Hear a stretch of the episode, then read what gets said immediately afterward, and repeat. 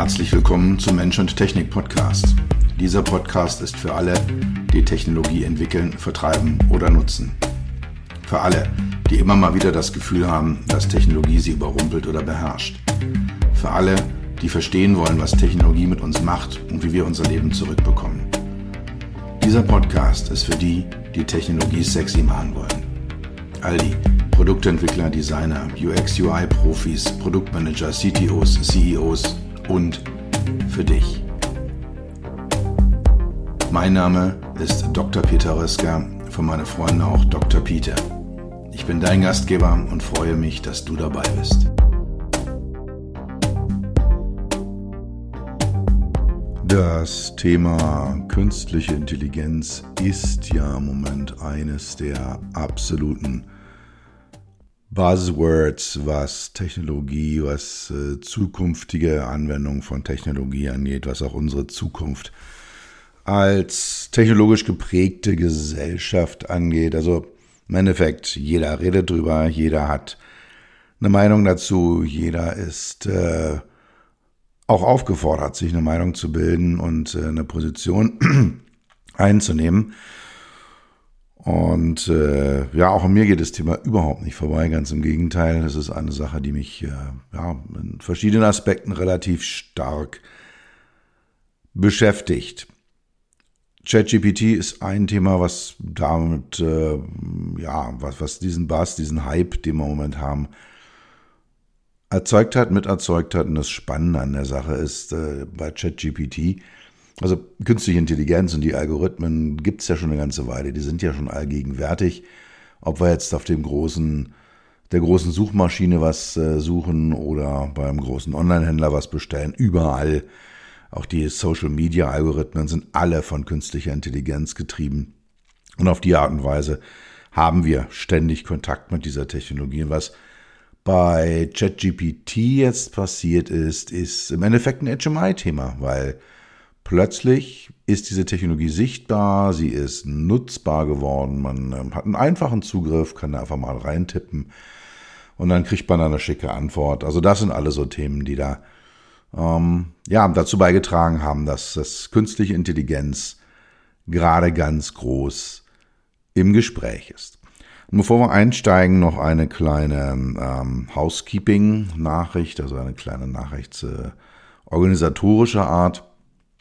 Das hier ist die letzte Folge des Mensch-Technik-Podcast vor einer kleinen Sommerpause, die ich einlegen werde. Ich denke, ich werde mich in der zweiten Septemberhälfte nach meinem Urlaub wieder melden mit einer Zurück aus dem Urlaub Folge, wie auch immer die aussehen mag. Ich habe da noch keine wirkliche Idee von. Aber ich werde mit sich darüber nachdenken, was äh, mit diesem Podcast ist. Ich glaube, ich werde nicht allzu viel verändern, äh, weil ich habe meine treue Hörerschaft. Und ja, werde mir ein paar Inhalte überlegen und äh, damit dann halt im Herbst frisch durchstarten. Also, wir machen eine kleine Pause. Nicht wundern, wenn jetzt die nächsten Wochen keine Folgen erscheinen. Das ist gewollt. Steigen wir ein in das Thema künstliche Intelligenz im Fahrzeug, im Auto, in den Umfeldern, in denen ich unterwegs bin. Und ich bin Teil eines Forschungsprojektes, was vom Bundeswirtschaftsministerium gefördert ist. Da sind auch EU-Gelder mit drin. Es ist ein ja, mittelgroßes Konsortium. Da sind äh, Firmen wie Audi drin, wie Ford, wie Continental, so als große Konsortialteilnehmer und eine ganze Reihe mittlerer und kleinerer Firmen. Unter anderem auch das Studio Kurbos, mein äh, seit vielen, vielen Jahren eng vertrauter Designpartner, mein Businesspartner für viele Themen. Wir arbeiten viel gemeinsam und unter anderem in diesem Projekt, die haben mich da engagiert, um das ein oder andere Thema zu begleiten. Und das Schöne an solchen geförderten Projekten ist, dass da keine Geheimhaltung drauf ist. Also aufgrund der Tatsache, dass da öffentliche Gelder drin sind, dass da Steuergelder in diesem Projekt verwendet werden, äh, aufgrund der Tatsache äh, soll man, darf man drüber reden, soll man drüber reden, soll das ganze Thema deutlich nach vorne getragen werden. Also Publikationen, Veröffentlichungen sind sehr beliebt und von daher kann ich da so ein bisschen drüber plaudern. Das Projekt hat drei größere Arbeitspakete, drei ja, Richtungen, in die man guckt. Generelles Thema ist einfach, was machen wir denn mit künstlicher Intelligenz im Fahrzeuginnenraum? Also was können wir damit tun? Welche sind die Themen, die man damit beeinflussen und bearbeiten kann? Und die das erste Thema ist das Thema Motion Sickness, also diese Übelkeit, die man so in autonomen Autos äh, immer mal wieder empfindet oder auch in Zügen, also die Leute dann nicht aus dem Fenster gucken, sondern vielleicht ein Buch lesen oder am Laptop arbeiten. Und im Zug und im Flugzeug geht das Ganze immer, da sind die Querkräfte nicht allzu hoch, aber auch da wird vielen Menschen schon so leicht übel, so seekrankheitsmäßige Sachen. Und im Auto sind halt eben doch gerne höhere Querkräfte drin. Und da ist die eine der Fragen, kann man mit künstlicher Intelligenz erkennen, dass ein Mensch übel wird, vielleicht sogar bevor es wirklich ernst wird, also bevor der Mensch selber registriert, uiuiui, äh, jetzt ist mir auch so ein bisschen flau im Magen hier, ich sollte mal was machen. Dass die KI aus bestimmten Verhaltensmaßnahmen erkennen oder bestimmten Verhaltensparametern erkennen kann, ja, die Person, der könnte jetzt bald übel werden. Also das ist so ein Bereich, in dem wir unterwegs sind. Auch die Frage, was machen wir denn? Also manche sind vielleicht dann wirklich mit Frischluft gut bedient, andere mit ähm, einem Blickrichtungswechsel oder dann halt wirklich auch mit einfach einem Ende der Fahrt. Ja, das, also was machen wir denn dann? Also die, diese Themen werden dann mit der KI berechnet. Das zweite äh, ist das äh, Arbeitspaket levelkonformes Verhalten. Das äh, beschäftigt sich mit der Frage, wie sitzt, wie verhält sich denn ein Mensch im Auto, wo guckt er hin, was tut er? Und das Ganze zu kombinieren mit dem Automatisierungslevel. Also auf den niedrigen Automatisierungsleveln muss Fahrerin oder Fahrer jederzeit bereit sein, wieder zu übernehmen. Das heißt also so Sachen wie hinlegen oder schlafen oder lesen sind da nicht erlaubt. Und auf höheren Leveln ist das Ganze dann erlaubt. Ja, wenn, wenn das Auto sehr, sehr gut automatisiert ist, äh, fast schon autonom fährt, dann kann äh, ich da vielleicht ja, eben ein Buch raussuchen, äh, ein Buch rausnehmen oder mein Handy in die Hand nehmen. Ich kann dann vielleicht mich auch zurücklehnen, den Sitz verstellen. Da war eben auch die Frage, können wir das über KI-Algorithmen erkennen, in welchem Zustand Fahrerin oder Fahrer ist und können wir dann auch Hinweise geben, auch wieder personalisiert. Ähm, hallo, lieber Herr Müller, hallo, liebe Frau Schulze, können Sie äh, bitte mal das Lenkrad anfassen oder Sie verhalten sich nicht korrekt oder ja, also solche Sachen ähm, werden da in diesem Rahmen, im Rahmen dieses Projektes untersucht. Und äh, der dritte Bereich, der, in dem äh, ich mm, selber relativ stark involviert bin, ist das Thema KI-HMI, also Human Machine Interface, Mensch-Maschine-Schnittstelle. Und was können wir mit, mit dem Thema KI dort machen? Was ist denn eigentlich das Thema, was wir, äh, ja, was kann man dann tun? Also die HMI anzupassen, ganz sicher ähm, so an Use Cases, an persönliche Vorlieben, an Umgebungsparameter, vielleicht auch ans Fahrzeugbranding. Also das sind so Themen, die wir untersuchen und ja, da, da, da habe ich halt einen relativ großen Beitrag, um das zu tun, um da was zu tun. Machen wir noch mal einen kleinen Schritt zurück, einen halben Schritt zurück künstliche Intelligenz ist ja so ein Thema, was so ein bisschen immer, ja, mit, mit Vorbehalten gesehen wird und die werden auch zu Recht geäußert. Ich bin da auch nicht von allem wirklich begeistert, was da passiert. Und da gibt es aber immer die, dieses Thema der, der Singularität. Also irgendwann wird die KI so gut sein, dass sie besser ist als wir Menschen, dass sie äh, ja, uns auch ablöst als Menschen. Also dass dann Technologie irgendwann Technologie entwickelt, äh, dass Software Software entwickelt, dass das Ganze sich komplett verselbstständigt und wir als Menschen eigentlich nichts weiter tun, als morgens äh, den, den Stecker in die Steckdose zu stecken und dann zwischen den Server so ein bisschen mit, mit dem äh, Besen rumzufegen und den Rasen zu mähen. Und das ist so die Rolle, die dann so Pessimisten uns Menschen als Rolle zuweisen. Das ist natürlich ein bedrohliches Szenario. Es ist auch sehr, sehr stark getriggert durch so Hollywood-Blockbuster, durch Filme. Ist natürlich ein klasse Stoff. Da kann man viel machen.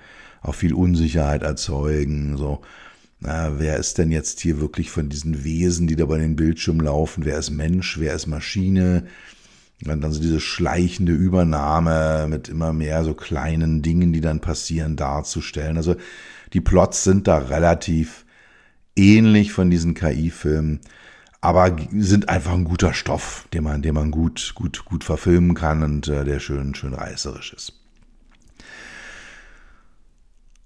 Ich werde jetzt aus meiner Sicht, ich habe es ein paar Mal schon gemacht, vielleicht mache ich auch noch mal eine extra Folge zu dem Thema, warum ich glaube, dass äh, Menschen einzigartig sind im Vergleich zur KI werde ich jetzt nicht tiefer darauf eingehen, was ich. Äh, es gibt eine einzige Forderung, es gibt eine singuläre Maßnahme, von der ich äh, glaube, dass sie uns sehr, sehr weit bringen wird, wenn wir sie konsequent anwenden, um eben die Singularität zu verhindern. Und zwar ist das die Aktivität und die Resultate einer künstlichen Intelligenz eindeutig zu kennzeichnen. Also immer dann, wenn eine KI im Einsatz ist, kommt da ein Hinweis drauf, hey, das ist eine künstliche Intelligenz. Hier hast du Ergebnisse, die ein Computer erzeugt hat. Der scheint zwar intelligent zu sein, ist es aber nicht. Es ist nämlich Bits und Bytes, die auf einem Stück Silikon hin und her geschoben werden und die liefern dir dieses Ergebnis, dieses Bild, diesen Text, diesen Vorschlag, ähm, diese, diese äh, Social Media Verknüpfung und so weiter. Also, dass das immer konsequent angezeigt wird. Wenn wir das tun, bringen wir Nutzer und Nutzerinnen in die Position, eigenverantwortlich zu entscheiden, wie gehe ich denn um mit diesem Ergebnis was tue ich denn? Also wenn ich, wenn ich weiß, ähm, dieser Vorschlag ist mir von einer Maschine gemacht worden und nicht von einem Menschen oder äh, diese Diskussion, die ich gerade führe, führe ich mit einer emotionsfreien, empathiefreien, kreativitätsfreien Maschine. Diese Geschichte ist mir geschrieben worden von einer künstlichen Intelligenz. Wenn ich das weiß, kann ich damit anders umgehen. Und dann habe ich auch die Chance äh, zu sagen, nee, das nehme ich nicht an oder das hinterfrage ich oder das reinterpretiere ich oder das gebe ich nicht eins zu eins weiter. Und da denke ich mal, das ist äh, eine sehr, sehr einfache Maßnahme, die viele von den Problemen, die sichtbar sind mit, äh, mit, mit künstlicher Intelligenz, ganz gut lösen werden. Und ich habe immer die große Welle, wir müssen Gesetzgebung machen, wir müssen dies und das und jenes machen, so ein bisschen kritisch betrachtet. Ich dachte mir, die Lösung könnte noch viel einfacher sein. Das Problem, was mir auch in den letzten Tagen und Wochen bewusst geworden ist in diesem Kontext, ist, Big Tech, also die Leute, die KI produzieren und herstellen und machen, die wollen das nicht. Die wollen, dass ihre Technologie im Geheimen arbeitet, im Hintergrund arbeitet um eben die Macht, vermute ich mal, die Macht dieser Technologie auszubauen, um einfach darzustellen, hey, das ist äh, etwas, was äh, ja wir beherrschen, aber die Allgemeinheit nicht mehr versteht und auch gar nicht weiß, dass es im Einsatz ist. Und da diese Tendenz eindeutig vorhanden sind, also ChatGPT, der, der Chef von ChatGPT, ähm, warnt auf der einen Seite vor seiner eigenen Technologie und auf der anderen Seite ist er in Brüssel unterwegs und versucht, die Regulierungen zu stoppen, die da sind. Und das zeigt mir, dass wir vielleicht doch einen Gesetzgebungsvorgang, ob jetzt auf europäischer Ebene, auf globaler Ebene oder auf lokaler Ebene, dass wir da etwas brauchen, um diese Thematik ein äh, wenig einzugrenzen oder zumindest ins Bewusstsein reinzurücken. So, und jetzt, nach diesem kleinen Ausflug in die grundsätzlichen Themen, ähm, komme ich zurück zum Kali-Projekt. Da habe ich mir im äh, Rahmen der, der Projektarbeit Gedanken darüber gemacht, wie kann man denn künstliche Intelligenz im Auto darstellen. Also wenn ich auf der einen Seite fordere, wir müssen immer verklaren, hey, hier ist eine KI am Arbeiten, dann äh, kann ich mir natürlich, sollte ich äh, mir auch mal Gedanken darüber machen, wie es denn eigentlich aussieht. Was, was gibt's denn da eigentlich? Und habe mal eine Analyse gemacht habe die auch in einem ja, ungefähr 20-seitigen Report niedergelegt. Und das Schöne an diesen Projekten ist, der ist öffentlich verfügbar. Da könnt ihr auf die Seite des Carly-Projektes gehen, carly-projekt.de und dort unter Downloads findet ihr zwei Paper von mir und das eine ist der Report zur Darstellung von KI in Autos. Und um den geht's heute hier. Das ist die Thematik, die ich heute hier äh, mal darstellen werde, mal, mal ein bisschen ausbreiten werde, die Gedanken, die ich mir da gemacht habe.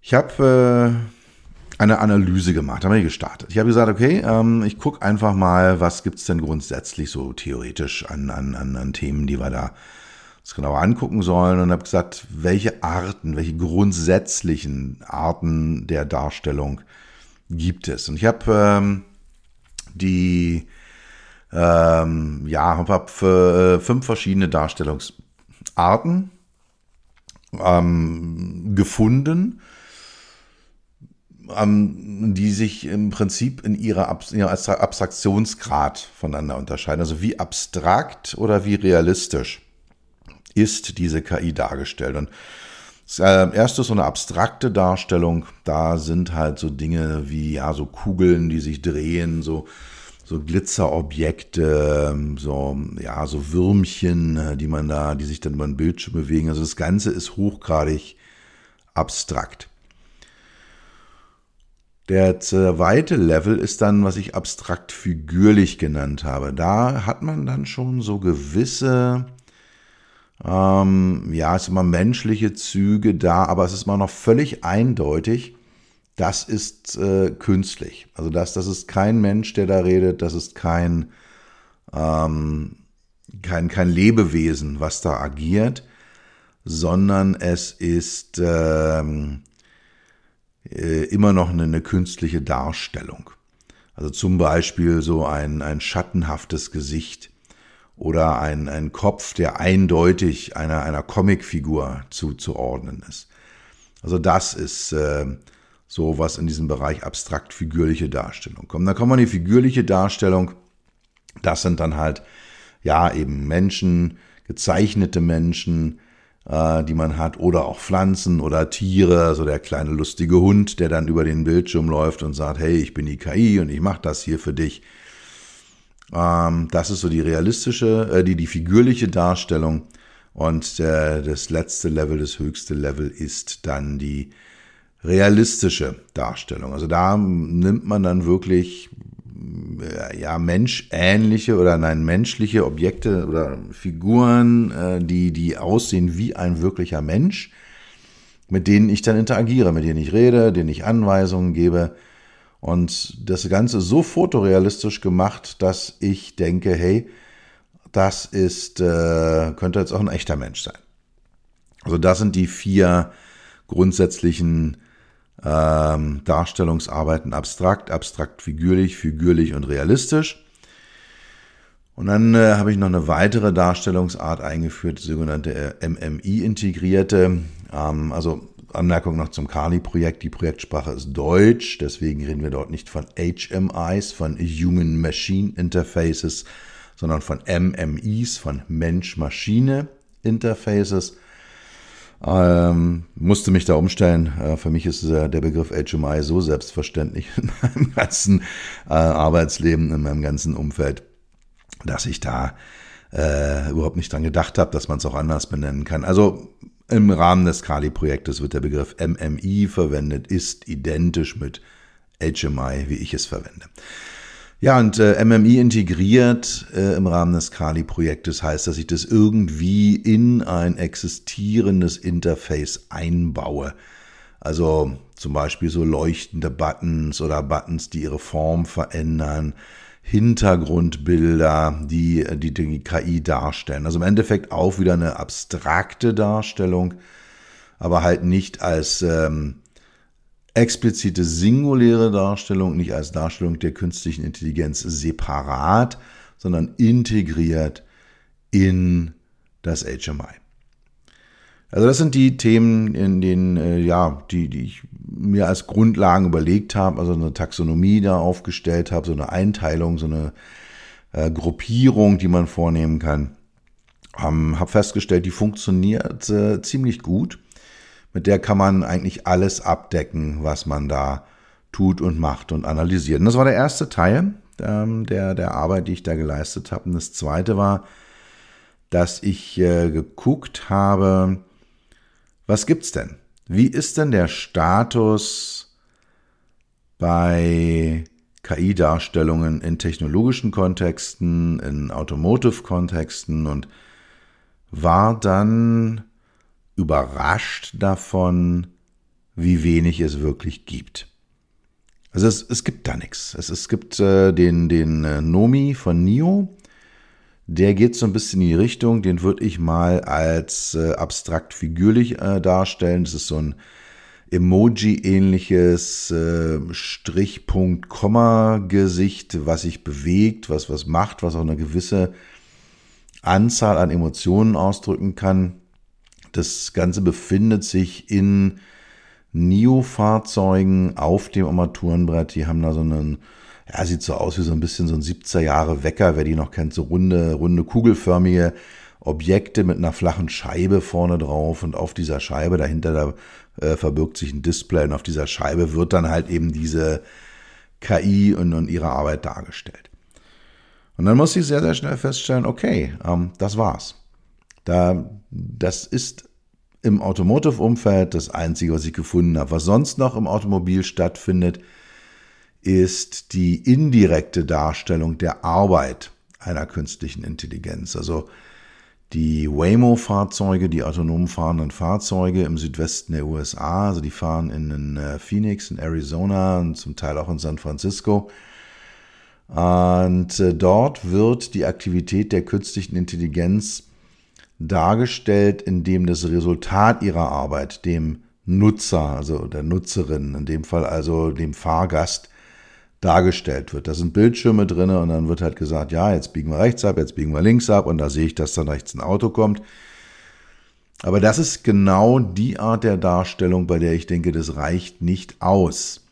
Weil es könnte ja auch ein nicht intelligenter Algorithmus sein. Es könnte ja sein, dass es ein ganz normales Stück Software ist und keine künstliche Intelligenz. Und von daher ist das aus meiner Sicht nicht die Lösung des Problems, äh, wie machen wir Nutzer und Nutzerinnen darauf aufmerksam, dass künstliche Intelligenz am Arbeiten ist. Ja, und dann gibt es noch das Thema der, der Sprachassistenten, die viele von uns zu Hause haben. Da wird dann die KI auch nur hochgradig abstrakt über einen Leuchtring dargestellt oder über ein flackerndes Licht. Aber auch da nicht wirklich der Hinweis darauf, hey, hier ist KI am Arbeiten, sei mal vorsichtig oder sei dir dessen bewusst, dass hier kein Mensch mit dir interagiert. Nachdem ich diese Recherche abgeschlossen hatte, habe ich dann gesagt, okay, dann muss ich mich woanders umgucken und bin dann in den Bereich künstlerische Realisierung reingestiegen. Also in erster Linie Filme. Wie wird denn KI in Filmen dargestellt. Und auch da habe ich wieder genau diese ähm, ja, äh, Einteilung gefunden, eben von abstrakt über abstrakt, figürlich, figürlich bis hin zu realistisch. Und äh, ja, einzelne Beispiele äh, davon sind zum Beispiel der Hall 9000, der äh, im Stanley Kubricks äh, ähm, Odyssee im Weltraum dargestellt worden sind. Das ist äh, ja so, so, so ein rotes, rotes Flackerlicht, was da auftaucht. Ja, ganz ähnlich äh, ist, ist der Whopper aus dem Film War Games. Äh, das ist so, ein, so eine Matrix aus so Lichtpunkten, die sich da entsprechend bewegt. Also ganz klar abstrakte Darstellung. Und äh, dann gibt's die Kollegen Tars und Case aus dem Film Interstellar. Die haben dann schon so leicht figürliche Elemente. Oder auch die Vicky aus dem Film I, Robot. Auch da weiß man ganz klar, das ist ein künstliches Objekt, was aber so ein Hauch von menschlichen Zügen hat, die, die dann dargestellt werden. Oder auch die, der Gertie aus, aus, aus Moon äh, oder die Gertie, ich weiß gar nicht genau. Das ist so, so eine Art Emoji, ähm, der dann dargestellt wird. Und dann kennen wir so unsere beiden Sympathieträger aus Star Wars, R2D2 und C3PO. Das sind dann so Androide-ähnliche Darstellungen, ähm, ähnlich dann auch die Maria im Metropolis. Und dann kommen wir schon in den Bereich rein, wo das Ganze sehr realistisch wird. Also die Ava aus Ex Machina oder der Lieutenant Commander äh, Data aus Star Trek.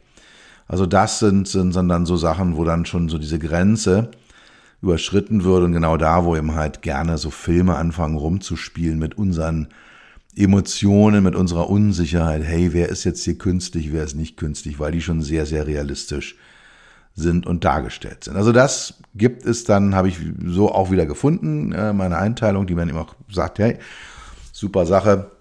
Ich scheine da die richtige Taxonomie gefunden zu haben. Und dann gibt's äh, ja die integrierte Variante, auch der Film AI zum Beispiel. Da wird die künstliche Intelligenz über so Spiegelungen in Alien-Gesichtern dargestellt. Das würde ich mal so als integrierte Variante bezeichnen. Also ich habe die fünf Varianten, äh, von denen ich glaube, dass sie das Thema beschreiben, in diesen künstlerischen Darstellungen wiedergefunden. Sie sind dort vorhanden und äh, scheinbar deckt das das ganze Thema entsprechend ab. Und im äh, dritten Teil des Reports äh, bin ich dann eingestiegen in die Analyse und habe mal reingeschaut. A, was haben wir denn äh, für Anforderungen an eine KI-Darstellung in Kali-Projekt. Also was, was, was brauchen wir denn und ähm, wie können wir das entsprechend darstellen? Und das, äh, der, der zweite Teil der Analyse war dann die Vor- und Nachteile der entsprechenden Darstellungsarbeiten, Arten. Ja, und äh, wir haben es wirklich tabellarisch schon aufgelistet. Ähm, Vor- und Nachteile, was haben wir denn eigentlich? Also wenn wir gar nichts darstellen, klar haben wir auch keine Arbeit mit der Darstellung. Aber es ist halt erstens kein Eyecatcher, wir können es nur nicht darstellen. Also es war eine der Anforderungen, die wir auch haben in Kali. Man muss ja sehen, dass da was passiert. Und äh, also mein, mein, äh, ja, mein, mein ähm, Benchmark-Szenario ist immer, dass ich mir vorstelle, da kommt einer aus dem Ministerium, so, so ein hoher Beamter, so ein Staatssekretär, der von nichts eine Ahnung hat, zumindest was künstliche Intelligenz angeht und äh, der guckt sich das an und dem müssen wir sagen, hey, guck mal, hier ist KI am Arbeiten. Ne? Wir haben über KI geforscht und hier ist die wirklich im Einsatz. Da, dass man das entsprechend darstellt. Deswegen brauchen wir da was. Wir brauchen was eben, um diese Forderung nach der Darstellung ähm, zu, zu, zu realisieren. Wir brauchen was, was intuitiv ist, was auch so User Experience und Usability Kriterien erfüllt. Also das sind so die Dinge und wenn man es eben nicht darstellt, wenn man dann sagt, hey, ähm, wir machen das Ganze ohne Darstellung, dann hat man diese Kernforderung nicht erfüllt. Kommt also nicht in Frage. Bei abstrakten äh, Sachen ist der große Vorteil, dass man hochgradig flexibel ist, äh, dass man auch markenspezifisch sein kann. Bei abstrakten figürlich gilt es auch.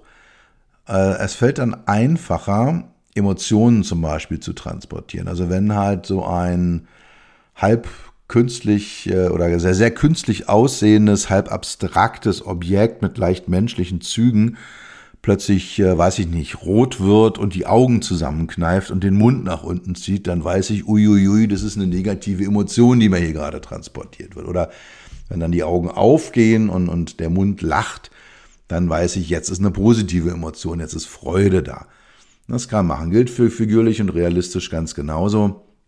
Ähm, ja, also bin durch diese komplette Analyse durchgegangen und äh, bin dann äh, zu dem Entschluss gekommen, dass man irgendwo so in diesem Mittelbereich wahrscheinlich glücklich werden wird.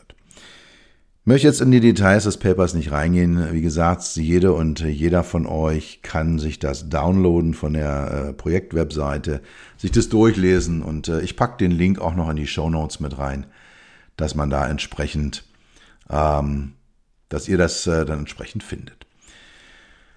Ja, ähm, das äh, zu der Thematik. Äh, wie geht's weiter? Wir sind gerade im Moment dabei, wir in dem Fall äh, Studio Kobos und ich, sind wir dabei, eine Nutzerstudie vorzubereiten. Wir haben drei Varianten, drei Designvarianten, die sich in dem abstrakten bis abstrakt figürlichen Bereich aufhalten, entworfen, animieren die Moment gerade und werden im August äh, äh, 23, also in drei Wochen, äh, zwei bis drei Wochen, eine Nutzerstudie durchführen. Da werde ich dann sicher auch nochmal in einer separaten Folge darüber berichten, wie das Ganze gelaufen ist, was wir da gemacht haben. Und dann schauen wir mal.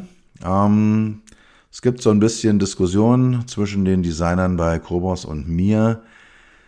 Die Leute von Studio Krobos ziehen eher so die abstrakten Varianten vor. Ich ziehe eher so abstrakt figürliche Sachen vor.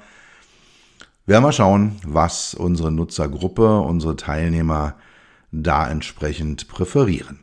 Wie gesagt, ich werde darüber berichten und äh, ihr werdet erfahren, was da entsprechend los ist. Ja, zum Schluss nochmal der Hinweis drauf, ich mache mit dem Podcast eine kleine Pause, ein paar Wochen. Diejenigen, die schon im Urlaub sind, äh, ich hoffe, dass ihr euch erholt, dass ihr auftankt, dass ihr die Batterien aufladet. Diejenigen, die noch vor sich haben, haut rein, nehmt euch die Zeit, kümmert euch um sich, euch selber. Das Leben ist kurz. Seht zu, dass ihr aufladet, äh, dass, dass ihr euch nicht komplett an eure Jobs, an eure Arbeit, an euren Business verkauft, sondern dass ihr auch Mensch seid und Mensch bleibt. Und ich freue mich drauf, dann im Herbst mit einer ganzen Reihe frischer Folgen und frischer Ideen wieder zurück zu sein.